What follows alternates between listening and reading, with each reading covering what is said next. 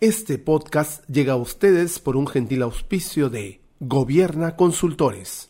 Media Podcast. Tu marca, tu mensaje, tu podcast.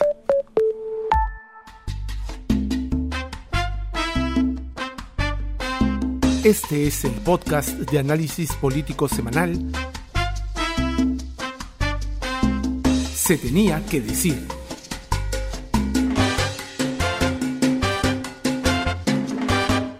Paco Pérez García y Willy Vázquez. Bienvenidos y bienvenidas, muchísimas gracias por estar aquí y por conectarse, por escuchar, por, compartir este podcast. Tu podcast se tenía que decir. Yo soy Willy Vázquez, arroba el Paqui en redes sociales y estoy aquí junto a Paco Pérez García, arroba Paco al Sur, con quien eh, conducimos este podcast que trata de traerles otra mirada de las noticias, un poco de análisis e ir un poquito más allá de lo que te cuentan los diferentes medios, porque al parecer la única forma de estar realmente informados es fuera de los medios de comunicación tradicional, sino dentro de la prensa alternativa. Bienvenido, Paco.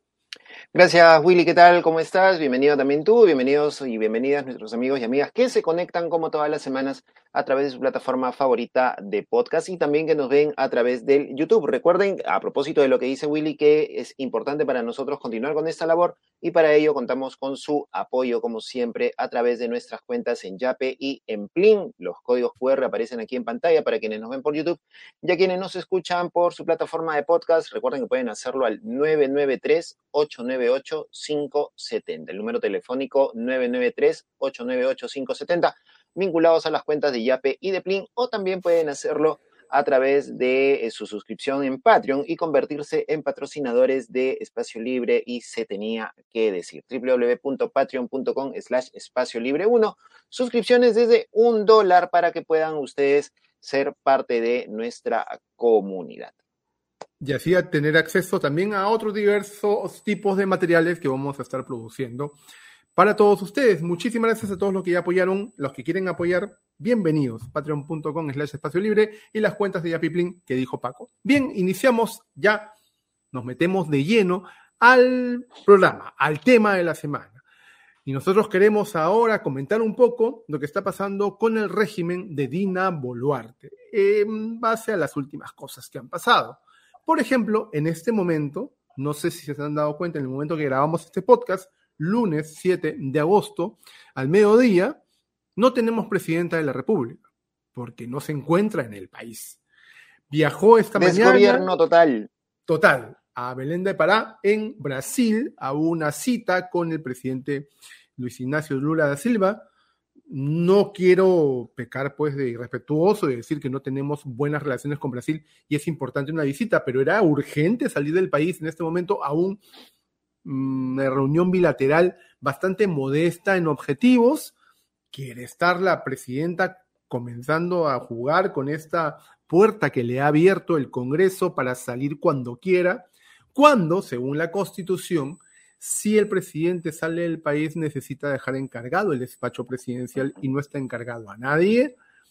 ¿Qué tipo de legitimidad, Paco, tiene la presidenta en este momento cuando, por ejemplo, el día, el fin de semana pasado, en el aniversario de la batalla de este, Junín, en las pampas de Junín, tuvo que recurrir nuevamente al aplauso comprado, y lo digo directamente, no necesariamente porque tenga que pagar que le aplaudan, sino que son gente movilizada, este, convocada por los alcaldes, de alguna forma, llevada ahí para poder darse un baño de popularidad, lo mismo que pasó en la parada militar cuando convocaron a toda la familia militar policial para que pueda eh, imaginar la presidenta que tiene un apoyo popular que no se refleja ni en la calle ni en las encuestas, en donde también, y termino con esto, las personas de calle, las que realmente pueden expresar lo que realmente quieren, eh, salieron con pancartas y con gritos a despotricar contra la presidenta. ¿Cuál es la legitimidad actual de la presidenta Boluarte? Nos preguntamos aquí.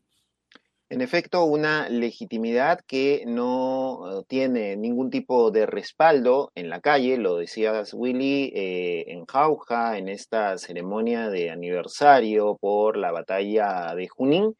Eh, hubo personas que estuvieron manifestándose fuera de lo que fue el, escenario que había sido cerrado, ¿no es cierto?, que había sido cercado, y nuestra Policía Nacional, como siempre, no tuvo eh, como mejor idea que eh, ir hacia las personas que estaban manifestándose y arrancharles pues, los peligrosos carteles de papel que tenían en sus manos y obviamente con un grado de violencia inaudito para tratar de reprimir una manifestación que se pintaba pacífica y que tenía entre sus consignas, pues, el pedido de renuncia de Dina Boluarte, una presidenta que, como bien lo ha señalado, está en este momento fuera del país y está jugándose en un hilo o en una línea bastante delgada respecto al tema de la constitucionalidad de la norma que ha sido dada por el Congreso de la República. Diversos constitucionalistas han hablado sobre la presunción de constitucionalidad, es decir, que una ley o una norma cuando se promulga se considera que tiene una base de constitucionalidad, se presume que es una norma constitucional el único que puede declarar la inconstitucionalidad de una norma, obviamente, es el Tribunal Constitucional. Un Tribunal Constitucional que a estas alturas ha sido pues prácticamente elegido por el Congreso de la República en contubernio con este Poder Ejecutivo que forma parte de una coalición que definitivamente está ah, gobernando actualmente y que se está sosteniendo, como lo hemos dicho en ediciones anteriores del podcast, se está sosteniendo con baba nada más, porque ante cualquier cosita que pueda surgir, podría simplemente romperse esta coalición y podría ser que esta norma, si, los congresistas que están promoviendo la inconstitucionalidad de la norma logran conseguir esta decisión, podría Dina Boluarte meterse en un lío que podría de alguna forma generar también su vacancia. Pero esto apunta de suposiciones porque digamos que el poderío, el poderío del gobierno, del régimen, está en esta coalición que maneja el Congreso, maneja el Ejecutivo y que, con temor a equivocarme o sin temor a equivocarme, también maneja el Tribunal Constitucional de acuerdo a las elecciones que se han dado en las últimas semanas, en los últimos meses. Un tribunal constitucional que ha dicho, por cierto, que el Congreso puede autodisolverse o disolverse cuando le dé la gana, ¿no? Ya tomamos ese, eh, esa aclaración, e, ese dicho como una idea de hacia dónde se va a manejar. Por otro lado, y lo vamos a tocar en los bytes también, esta alianza para llegar a la mesa directiva parece que está tambaleando entre el serronismo y el fujimorismo. Vamos a ver qué pasa ahí. Ya le mandó un estate quieto Keiko Fujimori a Vladimir Cerrón, que está pues desatado en Twitter de treinta y tantos congresistas que tuvo Perú Libre cuando ingresó el año 2021. Ahora solamente le quedan alrededor de 10. ¿ah? Así, dicho que por ahí un par más se pueden ir.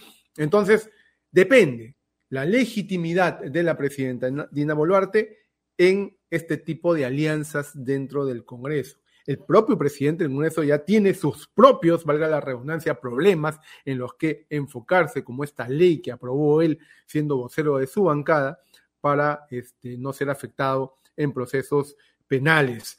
Eh, y, y bueno, dentro del Congreso también se están debatiendo otro tipo de cosas, están en el tema de las comisiones, quién agarra más comisiones, comisiones para todos, y sabemos perfectamente cómo funciona, ¿no? Eh, los intereses que hay detrás de cada uno de este, los, eh, las carteras, digamos, que, que, que abarca cada comisión. Estamos observando todo con mucha atención, porque así como nosotros les hemos venido diciendo desde antes de la elección de la mesa directiva, es un poco raro lo que está pasando alrededor del sistema político. Acomodos, reacomodos. Entonces, yo que Dina Boluarte no saldría del país, por si acaso. O, me, o saldría y no, y no volvería también por otro lado, porque tu permanencia en el cargo depende de, de alianzas y de personajes tan disímiles que yo no confiaría tanto en quedarme, como bien ha pensado ella, que va a,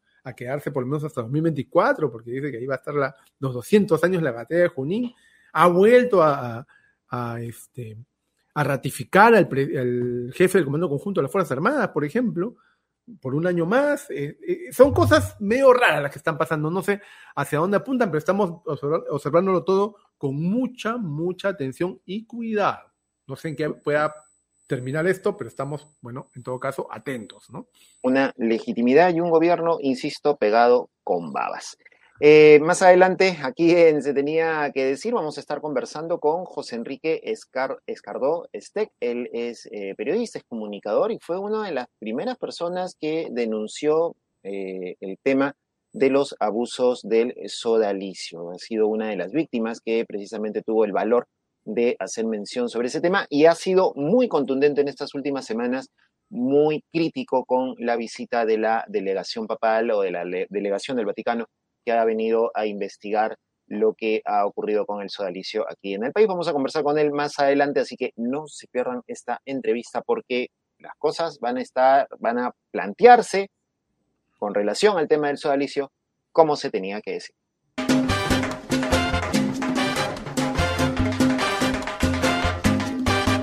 Bien, estamos en nuestra secuencia Los Bytes, pequeños extractos de video, esas son imágenes también que han marcado la pauta de las noticias, extractos más importantes de hechos que han marcado la semana en las redes sociales, básicamente. De ahí, por supuesto, se reflejan a todos los medios y los queremos comentar porque si bien unos han sido tendencia, siempre es bueno darles una vuelta para analizarlos. El primer byte viene con respecto a lo que pasó y lo veníamos anunciando en Pampas de Junín, en este aniversario de eh, la batalla de Junín, en donde no solamente eh, que, eh, la presidenta Boluarte se dio un falso baño de popularidad, sino la policía ha comenzado a actuar de una forma totalmente equivocada. Ya lo han dicho muchas personas entendidas en temas legales, la policía no está para esta función de quitarte tu derecho a expresarte. Vamos a ver las imágenes y lo comentamos. Señores autoridades, militares, policiales, eclesiásticas, hermanos, comuneros, campesinos y campesinas. ¿Cuál es la, la, razón, cuál es la idea de que se generen este tipo de situaciones? Lo que vemos, se lo contamos a quienes nos están escuchando en este momento, es a un grupo de policías rodeando a personas que se estaban manifestando, lo decíamos al inicio del podcast, pacíficamente con eh, papeles, papelógrafos en los cuales habían escrito algunas consignas, entre ellas pues eh, la renuncia, pidiendo la renuncia a la salida de Dina Boluarte. Y son este grupo de policías que, aprovechando, obviamente abusando de su autoridad, se acercan y les arranchan los papelotes, las cartulinas, ¿no? Y vemos personas que son, hay personas mayores de la, de la tercera edad, ¿no? Eh, adultos mayores y, mujeres sobre todo que están movilizándose y la policía pues no tiene mejor idea que arrancharles. O sea, ¿con, con qué idea? ¿Cuál es, ¿Cuál es la intención?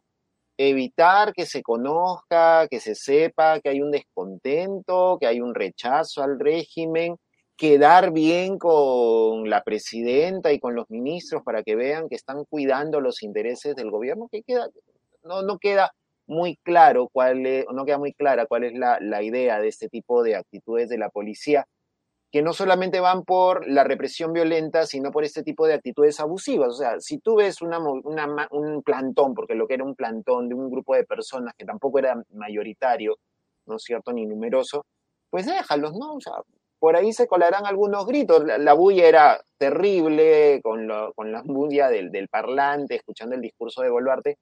No creemos que la señora Boluarte pues hubiera escuchado los, los gritos, ya que ella vive en esta burbuja, ¿no? Media, media extraña, donde todo el mundo la quiere, donde todo el mundo la adora. Y la policía pues cumpliendo un papel realmente funesto ante este tipo de situaciones. Violando la libertad de todos los ciudadanos eh, que está en la Constitución de la libertad de expresión Imagínate, Paco, si así actúa la policía, que tiene tres años para formarse. ¿Cómo será la policía del orden que quieren hablar ahora, que solamente van a tener seis meses para prepararse? No quisiera saber qué nos espera en las manifestaciones ciudadanas. Vamos a ver, siguiente byte. Alberto, Ese ha marcado tendencia, ¿no? Este ha marcado tendencia. Y lo quiero rescatar por el lado de lo que siempre nos venden de Alberto Fujimori es una persona con una enfermedad terminal. Yo respeto realmente que tenga alguna enfermedad, pero que ya se va a morir, se va a morir hace como nueve años, creo, ¿no? Este, pero ahora lo vemos, vamos a verlo, campante, caminando tranquilamente. Vamos a verlo mientras se lo vamos contando a quienes, seguramente ya quienes nos escuchan también han visto este video, es un local llamado Estética Colombiana, se ve a personas de la policía y personal del INPE eh, resguardando pues a Alberto Fujimori que baja tranquilamente de la camioneta, o sea, no es que esté saliendo en camilla, ni con muletas, ni en silla de ruedas, que siempre la figura que ha dado durante los, los últimos años.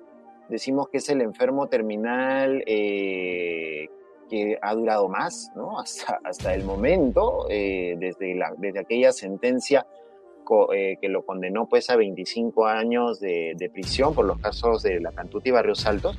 Y lo que vemos aquí pues es un Fujimori vestido con una casaca negra, ¿no? Eh, caminando tranquilamente, obviamente un poco encorvado ya por cuestiones de la edad, pero caminando tranquilamente hacia esta eh, estética colombiana que después hemos sabido que también tiene una clínica dental y se llama Clínica Dental Spa. Y ahí hay un par de datitos interesantes, Willy, que quisiera eh, compartir un poco con, nuestra, con nuestra audiencia y que ya han, estado siendo revelados también a través de las redes de, Espacio Libre y otras redes más de otros medios. Y es que esta clínica dental SPA le pertenece a una eh, doctora, ¿no es cierto?, que se llama, permíteme que acá tengo el nombre de la señora, la clínica dental SPA eh, pertenece a la doctora, ¿dónde se me ha ido el nombre de esta doctora? A ver, espérame un segundito que tengo el nombre aquí. Dale, dale. Cosas, cosas que pasan cuando, cuando uno está datos manejamos que, se nos pasan. Sí, sí, sí. Aquí está. Es la señora eh, Carmen Eunice Encinas Acero, la doctora Carmen Encinas Acero, que es una ferviente militante de Fuerza Popular. Ojo con ese primer dato, que es un dato que ya también ha sido rescatado y ha sido revelado. Y la señora es hija del pastor Néstor Encinas, que también es militante de Fuerza Popular y ha sido candidato al Parlamento Andino de Fuerza Popular. Eh, un datito adicional es eh, lo que ha publicado el portal Convoca, que el año pasado, el 2022, ya había revelado estas saliditas de Alberto Fujimori a su clínica dental favorita, que pertenece a esta militante del Partido Fuerza Popular y lo que Convoca reveló en ese momento fue que eh, las salidas de Alberto Fujimori, porque pidieron información al INPE a través de la ley de transparencia, las salidas de Alberto Fujimori a esta clínica dental coincidían en las fechas cuando, después de estas visitas, se producían eh, acciones o decisiones por parte del Partido Fuerza Popular o declaraciones de la lideresa Keiko Fujimori. ¿Iba Fujimori, Alberto Fujimori, a sus citas al dentista o era para algún tipo de reunión furtiva con Keiko y con miembros del Partido Fuerza Popular? Habría que ver, pero por lo pronto sí llama la atención que solamente dos días después de que Keiko haya tenido unas declaraciones, que la vamos a ver ahorita, con respecto a la mesa directiva del Congreso y lo que quieren hacer sus socios de la segunda, de la primera vicepresidencia, este, de la segunda vicepresidencia, perdón, eh, justo se da este encuentro, bueno, encuentro no, esta visita de Alberto Fujimori. Yo lo quiero rescatar por el lado de que siempre nos venden, nuevamente lo digo, el hecho de que el señor está de crédito, cayéndose a pedazos, pobrecito, pero esa lo vemos tranquilamente caminando sin que le queje ningún dolor por lo visto. Vamos a ver qué pasa con eso. Pero es muy importante los datos que da Paco. Paco. Una chiquita, convoca menciona, ¿no? Por ejemplo, en plena efervescencia por los resultados de la segunda vuelta electoral entre Keiko Fujimori y Pedro Castillo en junio del 2021, el ex dictador comenzó a acudir a sus citas en el consultorio Nice Dental Spa, donde lo atendía personalmente la doctora Carmen Encinas Acero, especialista en cosmética dental. O sea, Dice también, la primera cita de Fujimori con la dentista y militante de Fuerza Popular fue el miércoles 23 de junio, un día después de que el partido liderado por Keiko presentó un recurso de habeas data ante el Poder Judicial para acceder a la lista de electores de la segunda vuelta ante la OMP, cuando hablaban de fraude y toda, y toda esta cosa. Otra más, el miércoles 7 de julio Fujimori tuvo la segunda cita del año 2021 eh, con la doctora Encinas. Ese día la cuenta de Twitter del consultorio Nice Dental Spa retuiteó un tuit de Keiko Fujimori convocando para el sábado 10 de julio una concentración en el Paseo de los Héroes Navales con la frase, este sábado todos unidos porque el partido no ha terminado. O sea, coinciden algunas fechas con movidas importantes desde Fuerza Popular en esta búsqueda, esta lucha por demostrar un fraude, ¿no? que le habría perpetrado a la gente con la que justo ahora gobierna. ¿no?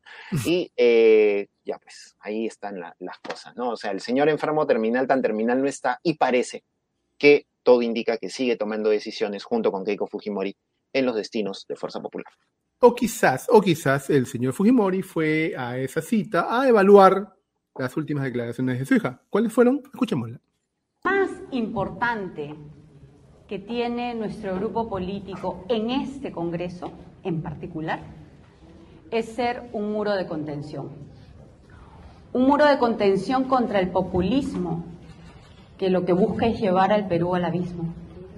Un muro de contención contra la izquierda radical que siguen todavía con sus sueños de una nueva constitución. Y a propósito de eso, justo hoy ha estado Vladimir Cerrón en el Congreso de la República promoviendo ¿no? un proyecto de ley buscando la Asamblea Constituyente. Desde acá, y con toda la bancada y los dirigentes del partido, le decimos al señor Cerrón, primero que se ubique. El hecho que tenga un espacio en la segunda vicepresidencia no va a cambiar la relación de fuerzas en el Congreso de la República. Ubícate, papito, porque la que manda aquí en este corral soy yo. Fue lo único que le faltó decir, ¿no? Tu audio, Willy.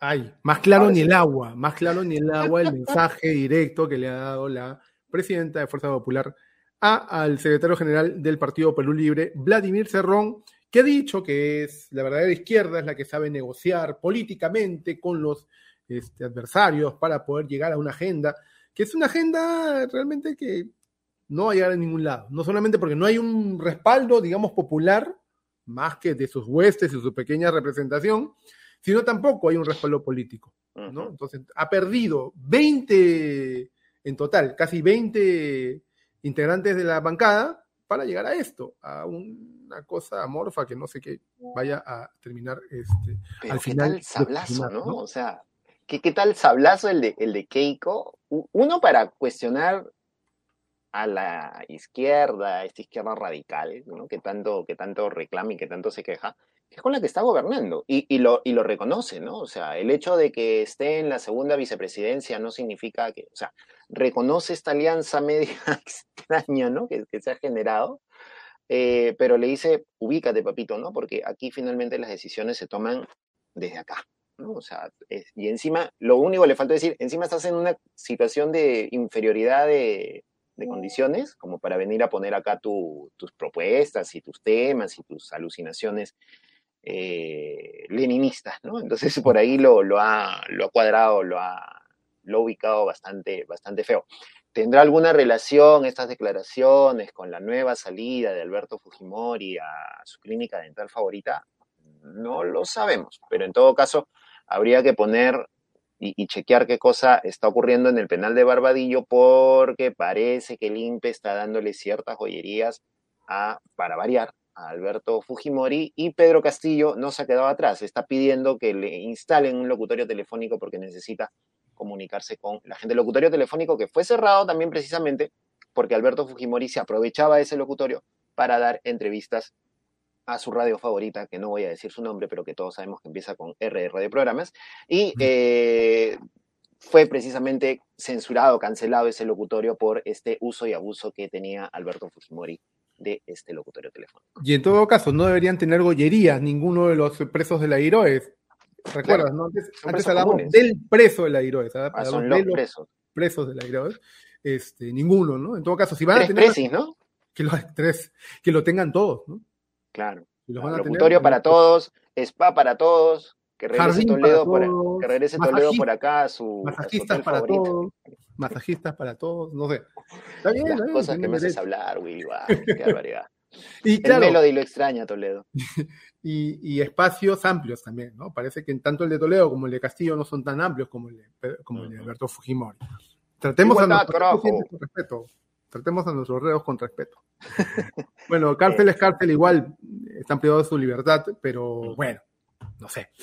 habría que pedir igualdad de condiciones para todos, ¿no? Por encima de los delitos que han cometido.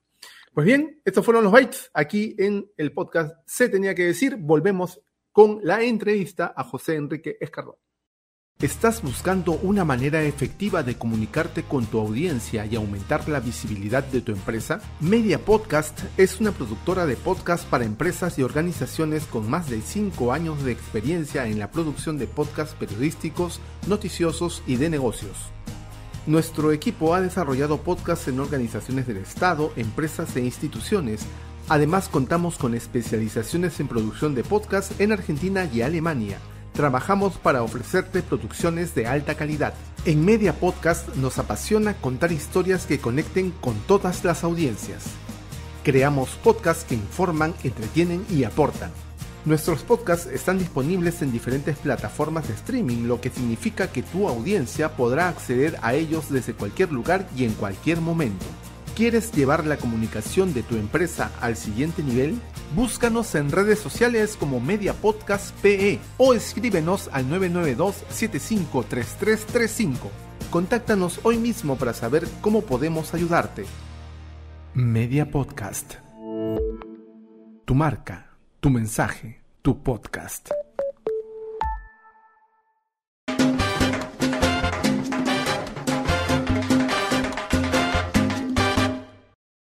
Y bien, continuamos en nuestro podcast. Se tenía que decir, y como lo habíamos comentado, estamos ya con nuestro invitado para esta sección, La Conversa. Se trata de José Enrique Escardó.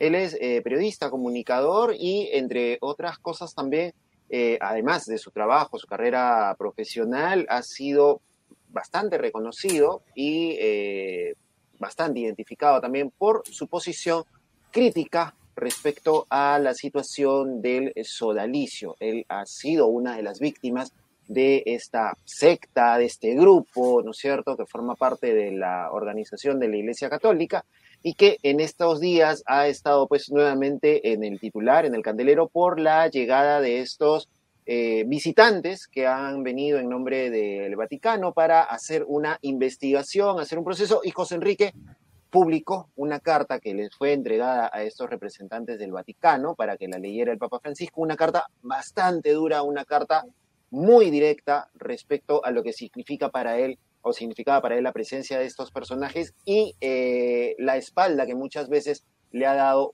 no decir muchas veces, todo el tiempo le ha dado la Iglesia Católica a este tema. José Enrique, ¿qué tal? ¿Cómo estás? Bienvenido a Se tenía que decir. Hola, ¿qué tal? ¿Cómo estás? Muchas gracias por la invitación.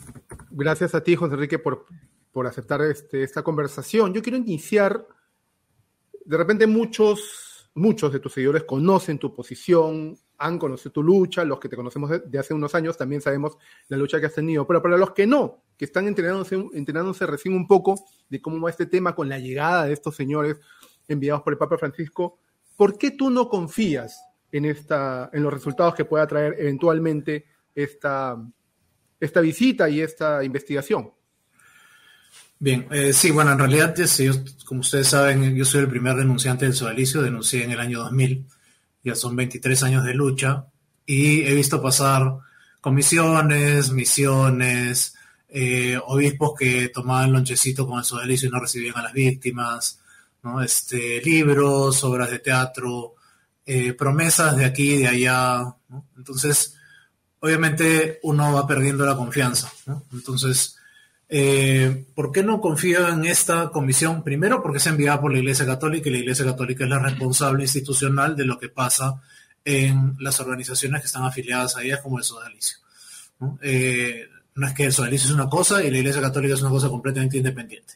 ¿no? O sea, el Sodalicio depende de un dicasterio del Vaticano y responde directamente a ese dicasterio que responde directamente al Papa. Entonces, eso es eh, es clarísimo. Eh, segundo, las misiones previas de Bertomeu y, Chicluna, que son los que vinieron, enviados por eh, Bergoglio, no han tenido ningún éxito. Se hace toda una campaña ¿no? de marketing, como la ha venido haciendo Bergoglio desde, desde hace 10 años que entró, que fue elegido Papa. Yo le puse, ustedes me siguen en, en Twitter habrán visto que yo le puse hace 10 años el Papa del Marketing como hashtag y continúa. ¿no? Este, no me he equivocado. Entonces, eh, dice cosas, habla de cosas muy bonitas, pero bueno, Bertomeu y Chicluna fueron a Chile, por ejemplo, y dijeron que hubo una revolución no sé qué. ¿Qué pasó? Renunciaron los obispos después del informe y pusieron unos especies como de administradores temporales que se quedaron y algunos de los obispos, incluso los de Caradima, regresaron a sus puestos. Y, eh, digamos, las víctimas de Caradima, que eran básicamente tres las que daban la cara, una de ellas fue contratada por eh, Bergoglio para trabajar en la comisión en el Vaticano y ahora se ha convertido en el hijo privilegiado ¿no? de Bergoglio y lo está promocionando y está eh, hablando maravillas de él y, algunos amigos de, él también, estoy hablando de Juan Carlos Cruz, este que cuando vino a Lima no quiso hablar conmigo, simplemente ya mi teléfono lo tienen por ahí, no sé qué, le escribí, nunca respondió. ¿no? O sea, si tú no estás de acuerdo en la misma línea, de, vamos a rescatar la iglesia, este, en vez de mi línea, que es en la iglesia no se denuncia, se denuncia a la iglesia, ¿no? Entonces no les gusta y no te reciben, no hablan, no te incluyen, ¿no? Entonces, Bertomeu y, y, Chicluna son simplemente apaga incendios, ¿no? Que, que van un lugar al otro, no logran hacer nada que realmente sea beneficioso para las víctimas. Habla con la red de sobrevivientes de Chile, por ejemplo, y te van a decir que no pasa nada ahí, ¿no? Todo sigue igual, siguen pidiendo justicia, siguen pidiendo reparación, siguen pasando los abusos. Hablas en Bolivia, no pasa nada. Hablas en México. Cicluna hizo la, toda la investigación en, México de la Legión de Cristo. Los legionarios de Cristo fueron refundados, ¿no?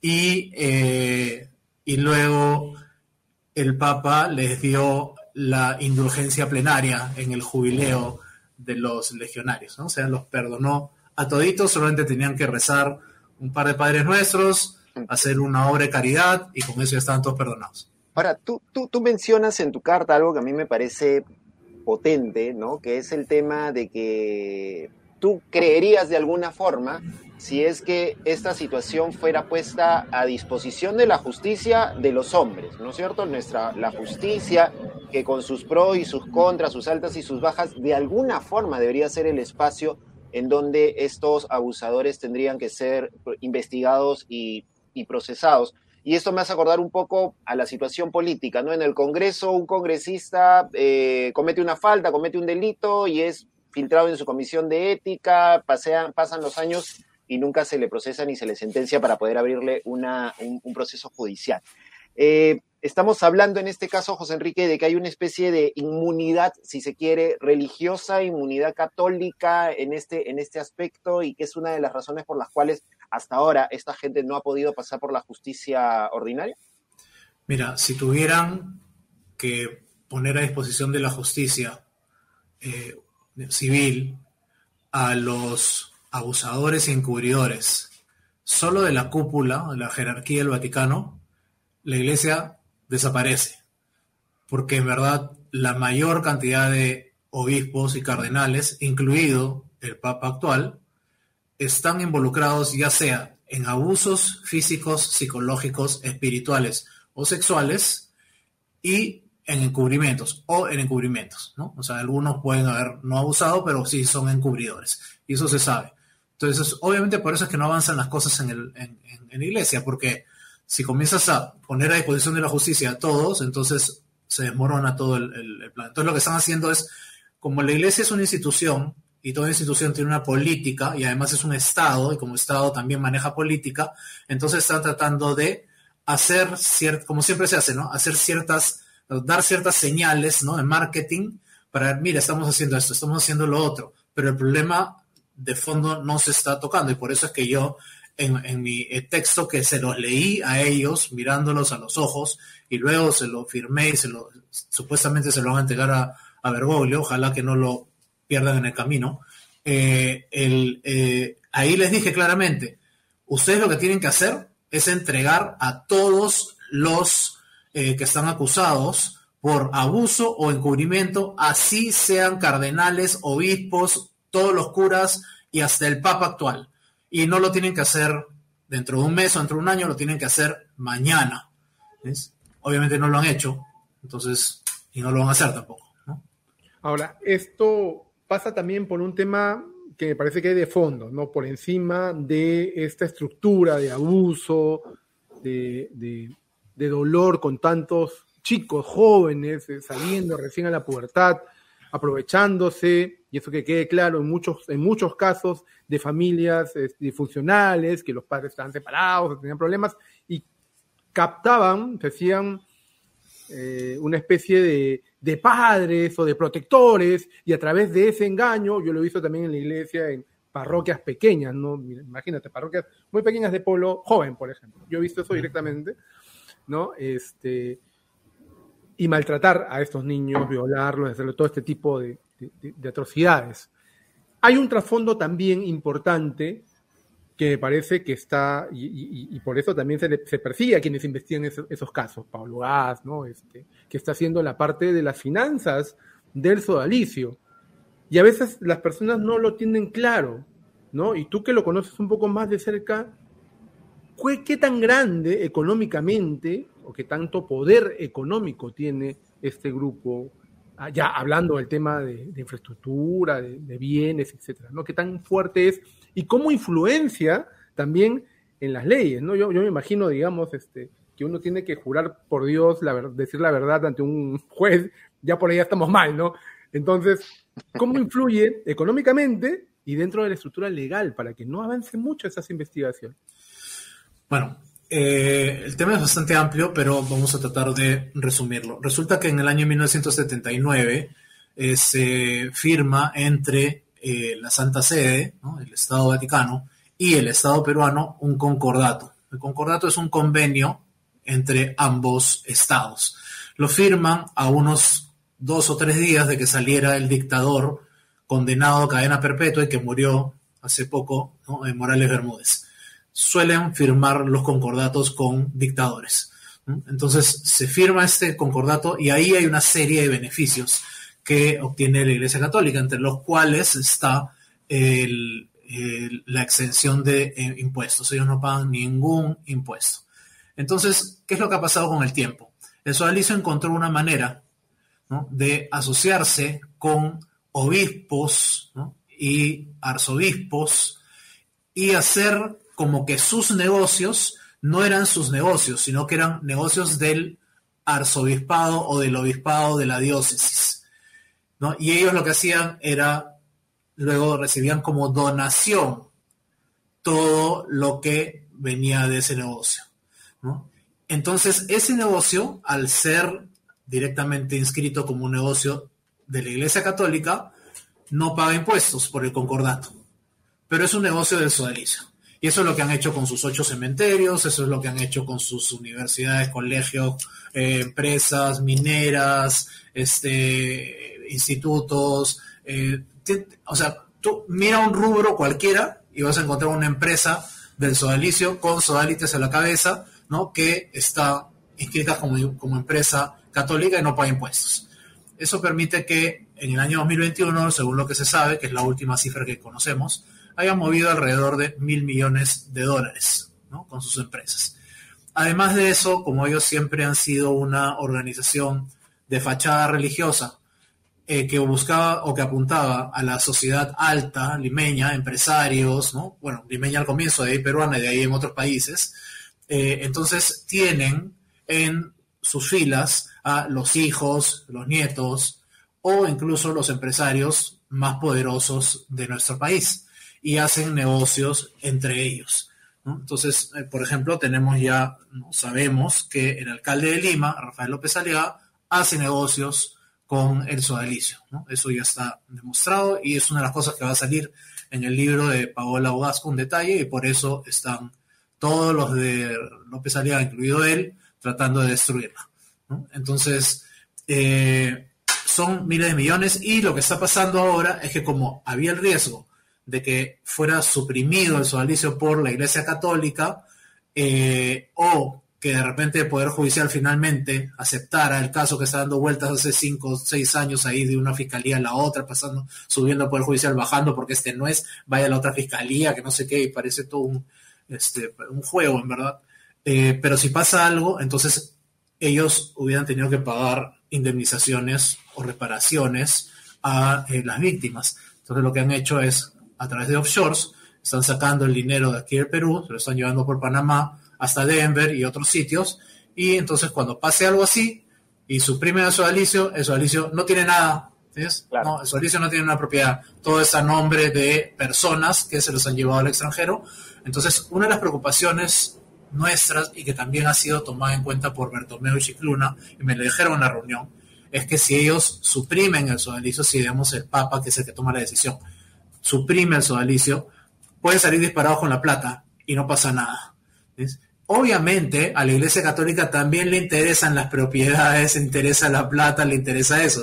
Por eso no vinieron hace 23 años cuando yo denuncié, por eso no vinieron hace 5 o 6 años cuando salió el, o 8 años cuando salió el libro, por eso han venido ahora porque se han dado cuenta de que les están tocando ese tema con el libro de Paola ¿no? y la, plata, y eso es lo que está haciendo que muevan todos estos ataques. Entonces dicen, ah, ya, acá hay un montón de plata, entonces, así como los templarios, ¿no? Vamos a matarlos a todos y nos quedamos con sus propiedades, ¿no? Y vamos a ver si después eh, eh, las víctimas de alguna manera se benefician, pero yo creo que esa es la última prioridad en su larga lista de prioridades, ¿no?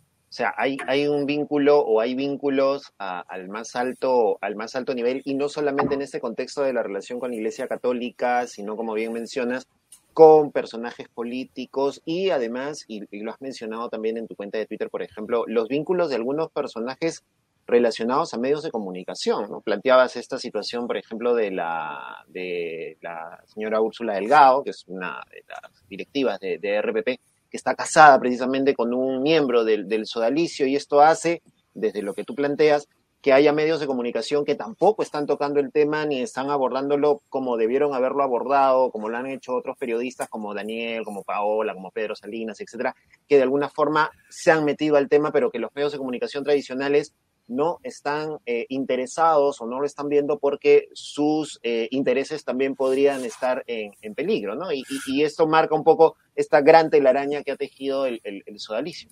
Sí, bueno, eso no es nada nuevo, ¿no? Cuando yo denuncié en el año 2000 la revista Gente, eh, la revista de mi padre donde yo trabajaba en ese momento, comenzaron desde la primera columna que publiqué a llamar empresarios eh, que eran amigos de Cipriani y que Cipriani, empresarios católicos, y Cipriani directamente los había llamado y ellos no tienen ningún problema. El poder hace que uno se vuelva tonto también, ¿no? Que uno se vuelva muy confiado. Entonces dicen las cosas nomás, ¿no? Llamaban y decían, bueno, sí, que yo soy amigo Cipriani, Cipriani me ha llamado personalmente y me ha dicho que no ponga publicidad en la revista si es que siguen apareciendo estas este, denuncias. Entonces, con el tiempo, como yo seguí publicando, comenzaron a quitar publicidad, ¿no? Quitaban, quitaban, quitaban, quitaban, y llegamos a un punto en el cual en una edición prácticamente no teníamos publicidad, Entonces, obviamente tuve que parar después de la sexta columna y tuve que moverme fuera de la revista y comenzar a actuar a través de redes sociales y algunos otros lugares. Y pasé, como ustedes seguramente recuerdan, 15 años solo, nadie me creía, todos creían que era un exagerado, ¿no? Inclusive los que ahora salen en los medios diciendo que ellos descubrieron el caso, estilo Ferrando, ¿no? Este, yo lo descubrí, ¿no? Yo lo, yo lo planteé, yo lo abrí con mi libro, con mi investigación. Cada uno tiene su lugar en esa historia, Y eso es algo muy importante, porque si vamos a trabajar en equipo para tratar de acabar con este problema, no podemos estar pues con protagonismos absurdos, ¿no? O sea, la cronología existe y la cronología no se puede borrar. Tú no puedes decir, esto empezó hace 10 años, esto empezó hace 13 años, con este, no, dices, esto empezó hace 23 años con esas denuncias, y de ahí continúa, ¿no? Y cada uno tiene su lugar, y no se puede estar borrando a las personas, Martín Choi, eh, Héctor Guillén, que comenzó en Arequipa casi al mismo tiempo que yo, este, muchísimas otras personas, eh, Rocío Figueroa, que fue la que enfrentó a Figari directamente con las denuncias de abusos de eh, Germán Doyd, ¿no? Dentro de su alicio, cada uno tiene su lugar ¿no? Pedro Salinas, Pablo Lugas publicaron un libro, hicieron una investigación, ¿no? Y de ahí han estado luchando. Entonces, todo es un rompecabezas y eso hay que reconocerlo porque si no, al final, la lucha es la que se perjudica. Y que todo va en la misma línea, ¿no? De, apoyar y que las víctimas tengan justicia, que tengan reparación. Exacto, o sea, si tú eres amigo de alguien en la iglesia o si tú confías en la iglesia o lo que sea, eso es una cosa ya tuya el otro no confía, eso es cosa también de, esa persona, pero todos estamos buscando lo mismo, estamos buscando justicia, estamos buscando reparación, y la reparación, como lo digo en mi texto y se lo dije a ellos, no es darles una propina, hacerle firmar un documento para que se callen y nunca más digan nada y después que se frieguen. No, o sea, la reparación es míralo a los ojos, pídele perdón por lo que tú le hiciste, dile lo que le hiciste y por lo que le estás pidiendo perdón y fíjate qué necesita esa persona para poder vivir en paz luego de la paz que tú le quitaste. ¿no? Entonces esa persona puede ser que necesite terapia. No le pongas ya yo te pago terapia por un año y después te friegas. No, dale la terapia el tiempo que necesite. Si necesita estudios, págale sus estudios. Ha estado 30 años de repente viviendo ahí, no tiene estudios si necesita integrarse a la sociedad trabajando, ayúdalo, tienes contactos con, con empresarios, ayúdalo a que pueda trabajar, a que pueda comenzar a integrarse a la sociedad. O sea, hay un montón de cosas que necesita cada uno, somos individuos, no somos una masa a la cual tú puedes mirar en un video, como hizo Moroni, y decir, perdón, con, una, con un cintillo que dice perdón, ¿no? Número dos, perdón, ¿no? Y no, no, o sea, así no funcionan las cosas. Y, justo por eso hay una red de sobrevivientes, una organización de personas, de víctimas, que tú estás representando, liderando o, poniendo en la cara por ellos, como quieras llamarlo. Cuéntanos un poco de esa red de sobrevivientes Perú, por favor, José Enrique. Sí, bueno, yo lo que pasa es que como ya ustedes creo que me conocen un poco, me han visto en mi Twitter, me han visto en, los medios, yo soy un poco así como pateapuertas, ¿no? Entonces, por eso es que incluso algunos, este, algunas otras víctimas como que dicen ya con, con, con G mejor. ponen de ahí nomás, ¿no? Porque yo, o sea, yo no dejo que nadie me diga qué tengo que hacer, ni, ni, no, yo agarro, pateo puertas y bueno, a, mi, algo que aprendí, este, en, en, porque también he sido Hare Krishna durante ocho años, eh, de ahí me quedó el peinado, lo, lo, los Hare Krishna te dicen, el mejor plan es el que funciona. Entonces a mí me ha funcionado estos 23 años el ir pateando puertas, rompiendo kioscos, ¿no? Y, y digamos, no tener una estrategia, pero llegó un momento, ¿no? En que ya la lucha necesitaba una estrategia ¿no? diferente. Entonces lo que estamos, lo que, lo que hice es me, me contactaron con una organización internacional, ellos están ayudando a que hayan redes sobrevivientes en distintos lugares, en Chile, en Argentina, en Colombia. Entonces, este, me hicieron unas entrevistas y todo, y al final me dijeron, ya, ok, tú eres la persona elegida, eh, estás interesado. Entonces, yo fundé la red de sobrevivientes Perú el año pasado. Eh, digamos, el lanzamiento formal, presencial, fue el 15 de noviembre en el Congreso de la República, un evento que realizamos con la congresista Susel Paredes, donde ella me entregó formalmente el informe final de la comisión investigadora del Congreso. Yo fui, yo fui la primera persona y la primera institución a la que se le entregó ese informe que luego se ha distribuido por todas partes. Y eh, a raíz de eso estamos estableciendo un sistema para poder recibir a las víctimas o sobrevivientes de abusos sexuales eclesiales inicialmente, para poder darles un soporte psicológico, comunidad, ¿no? y también darles un soporte legal. Entonces tenemos un par de, voluntarios este, psicólogos, tenemos un par de voluntarios eh, abogados y estamos tratando de ir integrando poco a poco a sobrevivientes y aliados, no solamente para sobrevivientes. Entonces, además de eso, eh, debido a esta, a esta red, hemos establecido contacto con redes de diferentes lugares, ¿no? Chile, Argentina, etcétera, etcétera. Y estamos fundando también, yo soy uno de los cofundadores del Movimiento de Valientes Latinoamérica, que es una rama del Brave Movement Global, ¿no? que es uno de los movimientos más grandes del mundo en defensa de los derechos eh, sexuales de niños, niñas y adolescentes. Entonces vamos a fundar el Brave Movement, eh, pronto lanzaremos ya la, nota de prensa y todo eso, ¿no? Con personas de Bolivia, Chile, Argentina, etcétera. Y además de eso, también soy cofundador de la red latinoamericana de eh, eh, lucha contra la violencia sexual hacia niños, niñas y adolescentes, que recoge por el momento a unas 25 organizaciones de la región. Entonces lo que estamos haciendo es trabajar, comenzar a trabajar en bloque porque nos estamos enfrentando contra un gigante. Entonces no podemos seguir actuando pequeños enanitos. Tenemos que armar un transformer gigante, ¿no? con distintas piezas y enfrentarnos. Y si en Colombia pasa algo, miren, no solamente en Colombia están ustedes luchando, hacemos una carta donde las 25 organizaciones respaldamos a nuestros compañeros de Colombia. Los estamos mirando en toda Latinoamérica, ¿no? Y así estamos empezando a trabajar. Y va a ser la, la única forma también de, de, continuar con esta, con esta lucha que reconocemos, José Enrique, eh, has sacado adelante a pesar de todo, a pesar de los cuestionamientos, a pesar de eh, el apanado público también por parte de personajes que zumban, ¿no? Como abejas, ahí haciendo sus portales y tratando pues de, de, de, atacar todo lo que signifique algo que vaya en contra de sus intereses. José Enrique, entonces la cita es en el Congreso de la República este 8 ¿no? de, agosto. Sí, mañana, eh, 8 de agosto, eh, bueno, nosotros tenemos, eh, como es un espacio pequeño, porque vamos a estar en una de estas salas de comisión de Congreso, tenemos solamente 35 cupos, ya están cubiertos más de la mitad ¿no? de personas que se, inscriben, pero si desean inscribirse pueden entrar al, al, eh, a, mi, a mi Twitter, ahí está Gesorcismo, ahí he puesto el formulario para que se inscriban, pero eh, necesitan también escribirnos a la red, red arroba sobrevivientes.p, para poder confirmar si es que pueden asistir o no, porque de repente el, mucha gente se ha inscrito y no se puede, ¿no? Pero si no pueden, entonces también tenemos la transmisión en vivo, ¿no? Vamos a tener una expositora eh, desde España, vamos a tener una expositora desde Bolivia, una expositora desde Argentina y vamos a exponer nosotros también, ¿no? la congresista y yo aquí en el Perú, y este, todo eso se va a transmitir por las redes de la congresista Susel Paredes, que también Perfecto. la pueden encontrar ¿no? ahí en, en, en, el anuncio que estoy haciendo en mis redes. Listo, Listo José Enrique. José Enrique, gracias, de verdad gracias por tu tiempo, gracias por tu lucha. Eh, eh, sigan a, a, a, José Enrique como Exorcismo en Twitter. Este, no se ofendan, él tiene una forma muy fuerte de hablar y es lo que falta en el país, que la gente diga las cosas claramente sin tanto tapujos y tanto y cuestionar remedio. todo, como dice su pueblo, ¿no?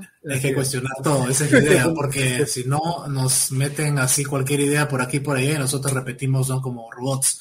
Entonces, bueno, muchas gracias a ustedes, gracias por, por acompañar esta lucha y, y también los invito a que puedan, este, si no pueden asistir al evento, pueden verlo por, la, por las redes mañana y estar, síganos también en Sobrevive guion bajo Perú, que es la, la, red, la red de sobrevivientes, y necesitamos voluntarios, necesitamos financiamiento, necesitamos este, que, sea, que, ten, que vengan los sobrevivientes para ayudarlos.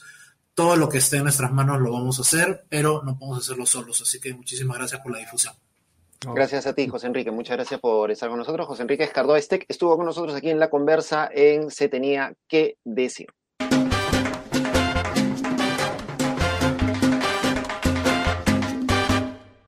Y pese a todo, pese a todas estas noticias que traemos tan negativas a veces y que nos bajan a veces las ganas de seguir, hay cosas para alegrarse, hay cosas para rescatar. No necesariamente vienen del ámbito político, por lo general vienen de la cultura, los deportes. Acaba de cerrar una gran y exitosa feria del libro, por ejemplo, pero también la cultura popular. El tema geek nos trae satisfacciones, nos va a comentar Paco.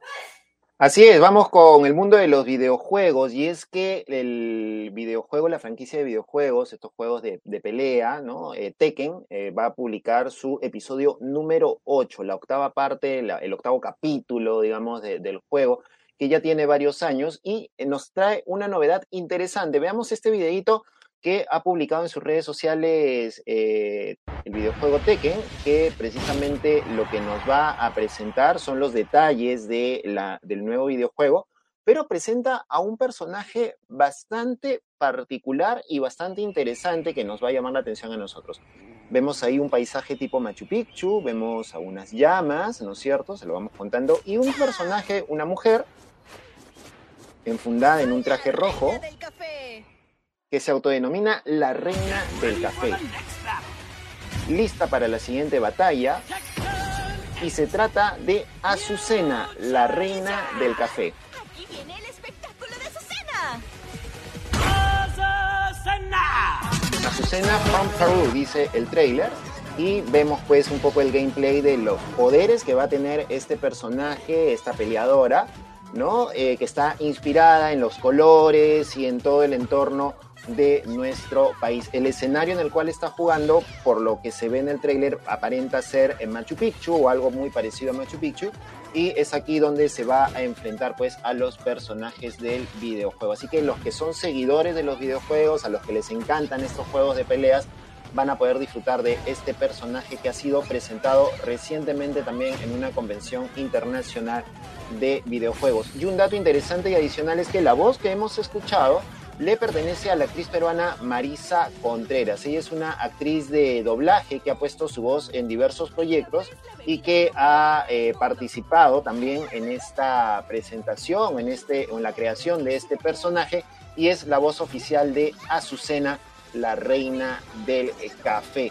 Ella ha manifestado a través de sus redes sociales que está feliz de trabajar en este proyecto, que no podía comentarlo todavía porque tenía que esperar la salida del, del, trailer y del proyecto y está más que contenta con lo que se ha publicado pues en estos días en esta presentación oficial de Tekken 8 con este personaje Azucena. Va a estar disponible para todas las plataformas. Entiendo que es de PlayStation 5 para adelante, así que vamos a estar atentos a lo que será este video. ¿Tú crees, Paco, que la inclusión de más personajes peruanos, temática peruana en los, en los, videojuegos, se deba al comportamiento tan exitoso que han tenido los equipos peruanos de eSports eh, últimamente? Yo creo que la presencia de Perú ya es importante dentro de este Sí, es una presencia importante dentro de, los de las Olimpiadas y dentro de los... Sí, ya ves, PS5, Xbox y Steam para plataformas digitales. Eh, decía que la presencia de, lo, de estas selecciones, estos jugadores de, de videojuegos que están participando en eventos mundiales, es importante y está pues teniendo o poniendo el nombre de Perú en un escenario que pocas personas creen o consideran que podría ser importante y sin embargo es importante e interesante porque siempre hay la posibilidad de destacar. Han ganado recientemente un campeonato de, Dota, han estado entre los seis, siete primeros lugares de, este torneo de, Dota, han estado también presentes en, la, en los torneos de, FIFA, ¿no? Este videojuego de fútbol también participando en la selección peruana, participando y teniendo una buena presencia ahí, haciendo y logrando cosas muy interesantes. Y sin duda alguna, el nombre de Perú de alguna u otra forma también está empezando a, estar más presente en otro tipo de cosas, ¿no? Recientemente tuvimos lo de, lo de Transformers, por ejemplo, y la grabación en Cusco, lo que se viene más adelante con Paddington 3, esto en el mundo del cine, y ahora pues la presencia de Azucena, la reina del café, cuyo golpe final precisamente es invitando una taza de café. Así que vamos a ver qué tan interesante es esto. ¿no? Buenísimo el tema. Eh, para bienes para eso, eh, Perú dejando siempre su nombre en alto y si quieren saber más sobre temas de cultura pop, sigan a Pa Consumir, el podcast que produce Paco Pérez García. Se tenía que decir.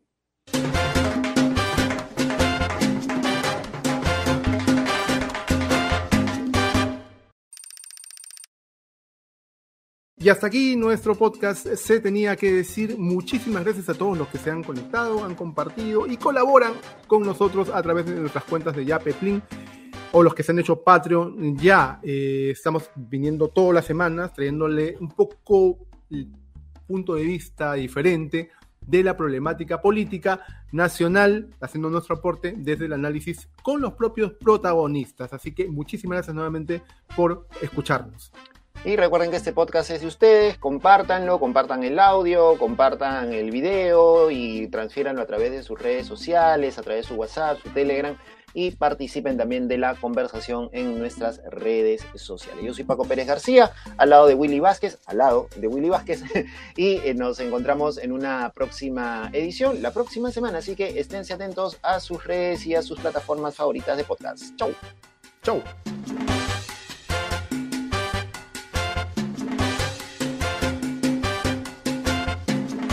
Hasta aquí el podcast de análisis político semanal Se tenía que decir, una producción de Paquimedia Comunicaciones y Espacio Libre. Puedes escuchar todos nuestros episodios en Spotify y YouTube. Media Podcast. Tu marca, tu mensaje, tu podcast.